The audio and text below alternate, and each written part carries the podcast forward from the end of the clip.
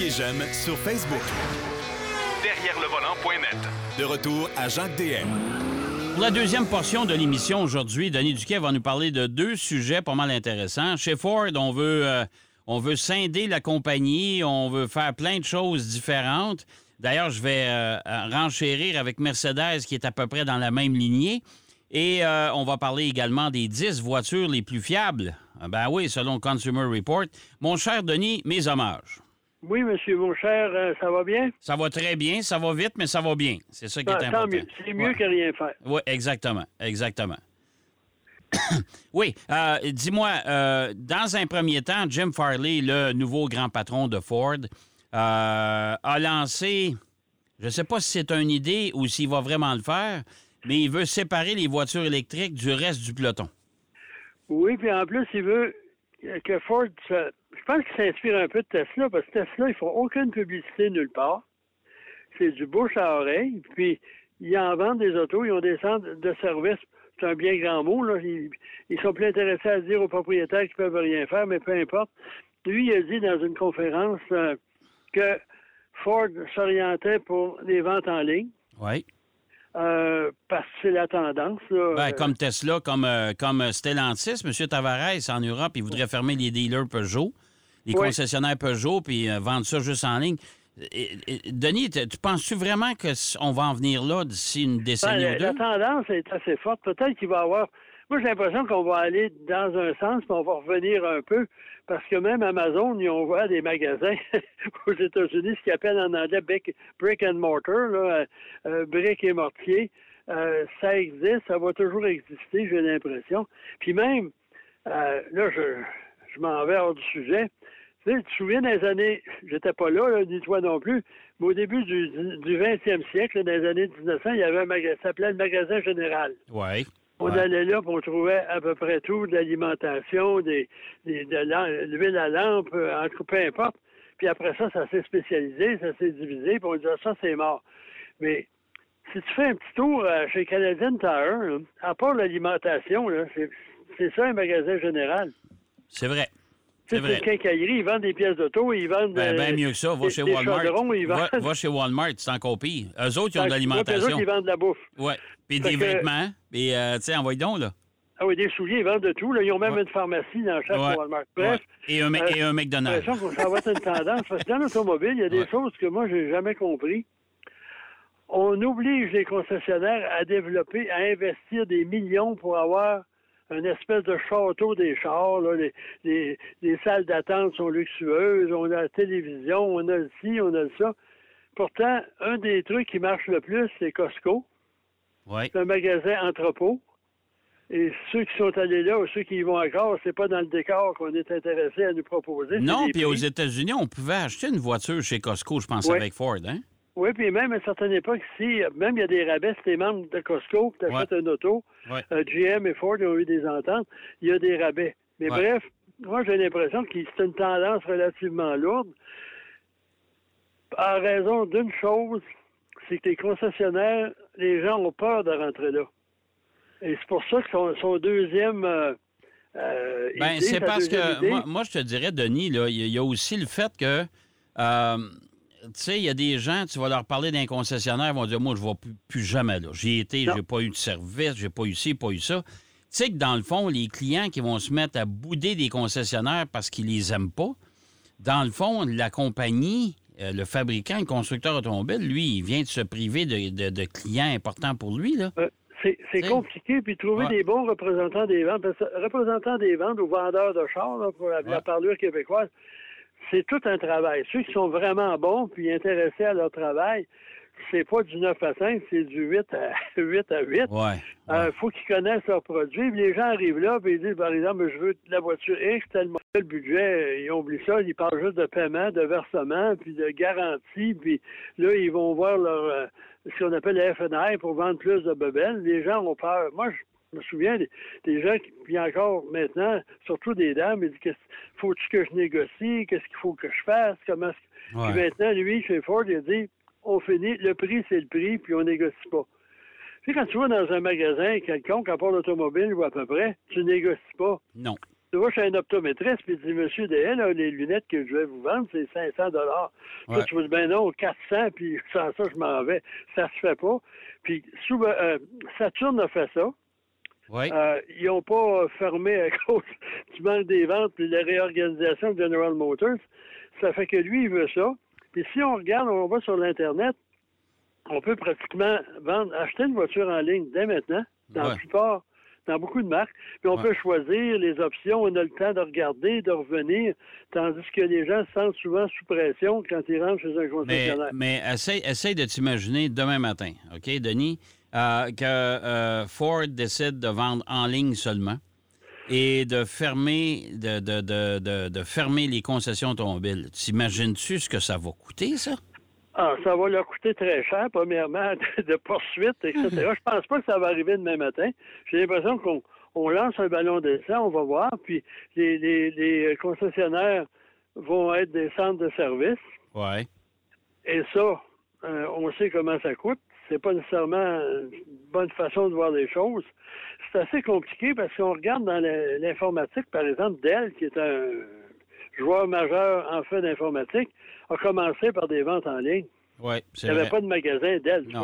Aujourd'hui, ils ont fait des petits comptoirs, ils sont orientés, ils essayent de, de faire la part des choses. Mais euh, c'est relativement compliqué, mais j'ai l'impression que c'est une tendance qui se développe de plus en plus. Jusqu'à quel point elle va se rendre. Parce que moi, j'ai acheté plusieurs voitures d'une même personne, un monsieur Hébert. Lui, il n'était pas un vendeur, c'est un conseiller. Oui. Il disait, c'est quoi vos besoins, c'est quoi votre budget, puis on va regarder ce qu'on peut faire. Ça, Ouais. c'est beaucoup plus intelligent que de dire, hey, là, là, il m'en reste un dans le cours, là, puis je vais te faire un bon prix. Oui. Puis tu sors, il y en a huit modèles de la même couleur, puis euh, la Ouais, ouais. personne s'est Mais fait avoir. mais, euh, mais il n'y a pas juste Ford, il n'y a pas juste M. Farley qui veut faire ça. Chez Mercedes, on a, on a annoncé euh, il y a une dizaine de jours le, changement d'orientation. On est en train de reviser tout le plan d'affaires du constructeur. Un, les voitures d'entrée de gamme chez Mercedes, c'est fini, on n'en veut plus. Euh, on veut vraiment s'aligner vers des voitures de luxe, comme on a toujours été considéré. Ça, c'est ce que Mercedes veut faire. Deux, ils veulent faire, ils veulent aussi construire des voitures en série limitée puis des voitures d'exception très chères. Ça, ils veulent se lancer là-dedans, puis ils veulent rester là-dedans. Dans le fond, ils veulent s'adresser à une clientèle qui a de l'argent, that's it. Et en plus, euh, eux autres aussi commencent à considérer la vente en ligne puis de fermer des concessions qui coûtent trop cher. Oui, puis ensuite, Mercedes, c'est un des, des constructeurs qui possède beaucoup de concessions automobiles. Oui. Qui Ouais. appellent des, des company stores. Il y en a beaucoup, c'est assez rare, mais eux autres, ils ont ça. Puis en plus, il faut dire que la compagnie s'est restructurée là, euh, quoi, il y a un an et demi, deux ans, au niveau des camions, Daimler, Mercedes, etc. Et ça fait partie de ça parce que moi, je suis certain que vendre une Mercedes là, de, de, bas de, de bas de gamme, de prix abordable, mettons, euh, c'est pas nécessairement rentable. Les vendeurs ne veulent pas vendre ça en plus. Parce que toi, tu rentres chez un concessionnaire Mercedes, le représentant vient te voir, oui, monsieur, euh, euh, vous êtes intéressé. Ben moi, là, ce petit modèle qui est là, le gars, regarde ça, ben moi, les gars, ils font déjà beaucoup d'argent, ils sont pas intéressés à, perdre du temps à vendre des voitures bon marché. Moi, ça m'a été expliqué par des, gérants de concessions Mercedes. Euh, un des problèmes, de c'était de convaincre les représentants de vendre des voitures à- à bon marché parce que la commission est moins élevée, puis ça les intéresse pas de perdre leur Ben, écoute, c'était le même c'était le même phénomène à peu près dans toutes les concessions automobiles du monde. Moi, je me souviens d'avoir eu des commentaires d'un, d'un- d'un propriétaire de franchise Ford. La, Fiesta est revenue sur le marché, là. Hein? Euh, et- et- et- et- j'ai dit, écoute, c'est une bonne nouvelle pour vous autres. Il dit, t'es-tu fou? Il dit, les gens vont rentrer dans le showroom. Il, va falloir qu'ils, sollicitent un vendeur parce qu'ils vont dire, c'est pour une Fiesta. Ah, ben là, c'est parce que moi, je suis pris. Eux autres, ils veulent vendre des F-150 puis de l'équipement à côté parce que la commission n'est pas même. Ben oui, c'est sûr. Puis même quand la Mazda 3 est arrivée, puis Ford est arrivé avec un véhicule comme la Fiesta, tout le monde a dit ça y est, ça va c'est- c'est mort là, parce que les justement, euh, les gens savaient pas trop, puis les, vendeurs se représentaient, disaient, Monsieur, j'ai un modèle un petit peu plus cher à chaque mois, parce que là, maintenant, tu dis, bon, au lieu d'être sur 6 ans, on va vous mettre ça sur 8 ans, vous allez avoir une meilleure voiture, Ben plus oui. grosse, etc. Ah oui. ça vous coûtera presque pas plus cher, presque pas plus cher. Puis à ce moment-là, ben, les véhicules qui sont euh, moins équipés aussi, parce que aussitôt qu'un nouveau modèle sort sur le marché, ceux qui se vendent le plus, c'est quoi? Les modèles équipés les plus chers. Oui, c'est sûr. Ben, parce que- que... les gens qui ont un peu d'argent, eux autres, ils veulent avoir la dernière nouveauté.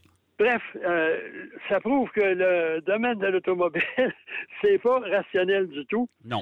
Et à un moment donné, on parlera aussi de l'empilade des modèles. On en sort, on en sort. En vrai, il faut que ça sorte, il faut que ça se vende. Avec résultat, il n'y a plus de place de stationnement, il y a des embouteillages monstres. Ouais. Puis la pollution, mais on n'en parle pas. Bref, en parlant de vente d'auto, Oui. c'est Consumer Report. Euh, ils ont sorti leur liste là, Ouais. euh, des voitures les plus fiables. Moi, j'ai fait une liste des, selon ça, des 10 modèles les plus fiables euh, OK. 2022. Oui. Elles ne sont pas nécessairement par ordre d'importance. c'est Il y a la Lexus GX. Ouais, ben ça, la Lexus GX, ouais, c'est c'est sûr, c'est C'est fiable, un mais. en- incontournable, ça. Ouais, c'est un incontournable, mais en même temps, ils n'en vendent pas. Écoute, c'est. Trop cher. Ça n'a pas de bon sens. Écoute, on en voit. C'est quand la dernière fois que tu as vu un GX sur la route? Oh, ça fait un petit bout de temps. C'est Oh. peut-être pour ça aussi qu'ils sont fiables. Mais moins t'en vends, moins t'as des chances d'avoir des problèmes. Mais, mais on s'entend que c'est un produit Lexus, c'est un produit Toyota. Regarde, on s'entend que. Oui, parce que la. GX, moi, j'ai rencontré quelqu'un qui a eu Ouais. des autos là, chères toute sa vie, puis il m'avait dit ça, Denis, j'ai battu ça, j'ai conduit ça dans le tapis tout le long, je l'ai gardé 300 000 kilos, j'ai jamais eu un Ah, problème. non, non, non, le Puis GX. tous ceux qui ont eu des GX, c'est à peu près la même chanson. Ouais, ouais. En- ensuite, on, on baisse de prix la Kia Niro. Ensuite, Ouais, la ouais. Toyota RAV4 Prime. Ouais, ben, ça aussi, il n'y en a pas. Oui, c'est ça. Si vous voulez en avoir une, bonne chance, ça prend deux ans. Là, chez moi, il n'y en a pas. Ensuite, la Toyota Prius. Ça aussi, Ouais. c'est, fiable. Ça, Ensuite, fiable, ouais. Cadillac XT5. Ah, ça, euh, je suis, euh, je suis agréablement surpris. Ouais. Oui, mais euh, je vais mentionner là, un petit peu, là, revenir sur le temps d'une coupe de choses où GM apparaît beaucoup mieux qu'on, qu'on le pense. Ouais, OK. Ensuite, la Mazda Miata. Oui, Euh, oui, parce c'est qu'en vrai. général, les produits Mazda sont, sont pas relativement, sont cotés très fiables par Consumer Report Ouais, par ouais. d'autres. euh, Le seul problème qu'ils ont eu, eux autres, avec euh, de- de- dans la dernière décennie, là, ça se fait longtemps, là, mais les problèmes qu'il y avait, eux autres, c'était la rouille. Les voitures pourrissaient. euh, sais. l'autre fois, quelqu'un me disait ça, on roule ensemble. Ouais. Il dit, ah, Mazda, on, on double une Honda Civic qui était roulée de, rouillée de port en port, puis il n'y avait pas tellement de. Mais ça, pourquoi ça arrive, on ne sait pas, mais la rouille, c'est plus c'est pratiquement plus un facteur aujourd'hui. Non, non. Dans les années 70, il y avait de- la rouille avancée, là, ça existait. Ah, ouais, ouais. Mais euh, il y a- puis il y, a- il y a surtout, il y a aussi une question d'entretien. Tu sais, c'est Oui, mais gens, ça, rouillait là, en dehors des. des- Ah, quand le gouvernement a imposé des normes, les, constructeurs- les constructeurs disent OK, d'abord. Puis là, la rouille, ça a quasiment cessé d'exister. Ouais, C'est assez fait. particulier. Tout à fait. Bref, on continue. La Honda Insight, Ah, ouais, Euh, OK. puis la Toyota Highlander, ça, c'est quand même. euh, Ouais. On en voit un peu plus. Ça aussi, ça, ça a grimpé de prix au cours des dernières Oui, années. tout à fait, oui. Euh, la Subaru Crosstrek. Oui, oui, c'est... Ouais, c'est- ça, c'est un bon. C'est un Ah. juste milieu entre Ouais. l'Impreza puis la Outback et Ouais. les autres. là, Ouais. C'est un Ouais. juste milieu. Mais ils ont, ça aussi, c'est plus cher qu'une Impreza. Puis en fait, c'est plus une Impreza déguisée qu'autre chose. Oui, oui, là, tout à fait, on- tout à fait. Si on veut être honnête. Et ensuite, la Mazda CX-9, qui est une excellente voiture, mais c'est pas la qualité du véhicule, c'est pas sa fiabilité extraordinaire, sa très bonne cote de, de sécurité, c'est que son prix le met en confrontation avec des BM, les Mercedes et les Ouais. Audi de ce monde. Oui, oui, c'est ça. Puis Ouais. vu que les achats, souvent, c'est fait par euh, je veux avoir, je veux impressionner mon voisin, tu rentres avec une euh, Mazda CX-9 dans ta cour, puis à côté, tu arrives avec une Mercedes que tu as peut-être payé moins cher. Les gens disent Oh, lui, il y a une Mercedes. Oh, euh, ta minute, là, on vient de changer de catégorie. Ouais, c'est vrai, c'est vrai. Puis Ouais. moi, il y a René Hubler, qui était une des meilleures personnes du monde de l'automobile que j'ai rencontré dans ma carrière. Il me parlait justement de la perception. Il dit, tu sais, il dit, le gars va, va dans un bar, puis il met sa, sa clé sur la table. Ouais, Le ouais. Volvo, la fille, elle dit ça, c'est un homme marié qui veut tromper sa femme. Ouais. Mais si le gars arrive avec une clé de BMW, la fille, elle dit Bonsoir, monsieur. Libre ce Vous, soir? a- vous allez bien? Oui, C'est à peu près ça, hein? Oh, oui, c'est Même vrai. si Volvo aujourd'hui a changé, c'est quand même la perception des gens. Là. Ouais, ouais, Et parlant de General Motors, euh, il y a différentes. J'ai fouillé dans le Consumer Report, puis il y a quelqu'un qui a- ils ont fait les meilleurs choix par rapport à la catégorie, mais pas nécessairement par le classement. En fait, du prix, la disponibilité. Puis dans les VUS compacts de luxe, c'est le premier, c'est le Buick Envision. Ouais, une, petite, une petite chinoise. Mais, mais Buick aussi a, a une excellente réputation, sa Ouais, fiabilité. ça brise pas, ça. Puis Ouais. le prix d'un Buick est à vrai 8 à 9 000 moins que plusieurs modèles concurrents, avec Ouais. plus d'équipement puis plus de luxe. C'est moins cher qu'un Cadillac. Oui. Mais Cadillac XT5 derrière ça, la Ford Mustang E, la Ouais. BMW X3, puis la Hyundai Ioniq qui va disparaître incidemment. Ouais. Mais dans, dans une autre euh, des VUS euh, de catégorie moyenne, par exemple, on a le Subaru Outback, euh, le Toyota Venza, Ouais. pas certain. Chevrolet Blazer, ça c'est une surprise. Le Nissan Murano, ça c'est un modèle qui mériterait d'être euh, plus populaire. Puis le Ford Ouais. Edge. Ouais. Donc, et- dans ces choses-là, puis dans une autre marque, là, Les Ford Edge, moyen moi, de j'ai des, j'ai amis qui en ont des Ford Edge. Ils n'ont jamais eu de problème avec ça, là. non. Puis euh, GMC Acadia aussi. Ouais. Le, le, le top du top dans les véhicules de luxe, c'est le Porsche Cayenne. Indépendamment du prix, là. Eh boy, ouais, indépendamment Mais du prix. quand même. Fait que ouais. ça, ça veut dire aussi que toutes les marques aujourd'hui, ou à peu près, là, les, les produits sont de qualité. C'est plus le prix, puis euh, l'équipement, puis la couleur, puis la disponibilité. Parce qu'aujourd'hui, là, on passe devant un concessionnaire, les cours sont pratiquement. Ah oui, oui, puis la disponibilité. Moi, j'ai parlé avec un concessionnaire euh, qui a un, un- directeur général qui ont quatre, quatre marques différentes, puis euh, il m'a con- il m'a confirmé les inventaires chez les concessionnaires, c'est terminé. Ah, ça existe les, grands- les gros camions, ça, ça se vend moins, hein, surtout avec le prix de l'essence. Oui, je comprends, oui. Puis si vous avez des camions diesel dans votre cours, vous êtes un concessionnaire, euh, vous avez hâte que le prix de l'essence. Oui, oui, oui, parce que là, ils vont commencer à prendre de l'âge dans la cour. Hey, mon cher Denis, c'est déjà tout. Ça a passé Bon, ben, vite. on Ça a va- passé on vite va aujourd'hui. attendre, on va se préparer pour le Grand Prix du Canada. Oui, monsieur, puis euh, on va se reparler la semaine prochaine, bien sûr. Très bien, mon cher. Bonne semaine. merci. Bonne semaine, Denis. Denis Duquet qui nous parlait euh, de la nouvelle orientation de Ford. J'ai parlé de, aussi de la nouvelle orientation Mercedes, l'achat en ligne des voitures. Ça s'en vient, ça, tout, tout doucement. Et euh, on a parlé aussi des meilleures voitures sur le marché, des, des- des voitures pas bonnes. Je pense qu'il y en a de moins en moins. On va aller faire une pause. Au retour de la pause, euh, Marc Bouchard va nous présenter son essai de la Subaru WRX. À tout de suite. Derrière le volant. De retour après la pause. Pour plus de contenu automobile, Derrière le volant.net.